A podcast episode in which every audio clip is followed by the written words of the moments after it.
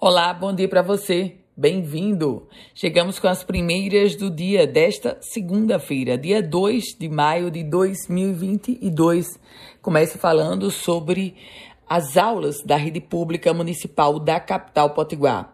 Essas aulas haviam sido suspensas devido à greve dos professores, mas depois de uma determinação judicial para o retorno imediato, os professores não cumpriram. Agora, eles decidiram cumprir a decisão do desembargador Vigílio Macedo e as aulas nas escolas municipais e nos centros de educação infantil da capital potiguar serão retomadas hoje.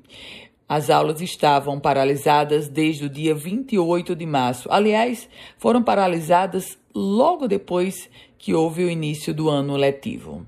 Polícia, a sede do Sindicato dos Jornalistas do Rio Grande do Norte, localizada no centro da capital potiguar, foi invadida no final de semana. Os criminosos levaram do local um computador e uma impressora do prédio, que fica no cruzamento das ruas Juvino Barreto e Felipe Camarão, zona leste da capital potiguar. A polícia investiga o crime. Manifestações pelas ruas da capital potiguar manifestações contra o governo Bolsonaro, manifestações favoráveis ao presidente Bolsonaro. Esse foi o cenário do 1 de maio na cidade de Natal. No caso das manifestações favoráveis ao presidente Bolsonaro, elas aconteceram no cruzamento da Avenida Nevaldo Rocha com Salgado Filho. Esporte.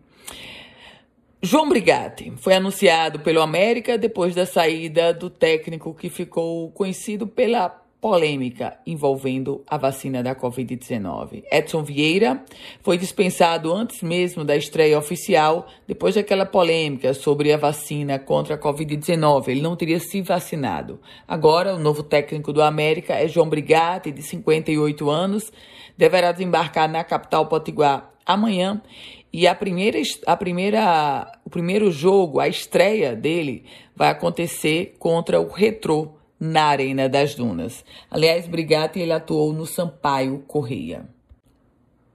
Com as primeiras notícias do dia, Ana Ruth Dantas. Quer receber esse boletim diariamente? Aí você manda uma mensagem para mim, para o meu WhatsApp, é o 987168787.